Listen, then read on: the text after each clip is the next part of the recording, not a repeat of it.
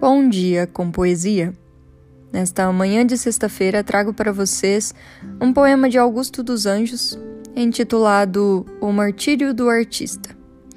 Este poema está em seu livro Obra Poética Completa. Arte ingrata. E conquanto em desalento, a órbita elipsoidal dos olhos lhe arda, busca exteriorizar o pensamento que em suas fronetais células guarda Tarda-lhe a ideia, a inspiração lhe tarda. E ei-lo a tremer, rasga o papel, violento como o soldado que rasgou a farda no desespero do último momento. Tenta chorar e os olhos sente enxutos.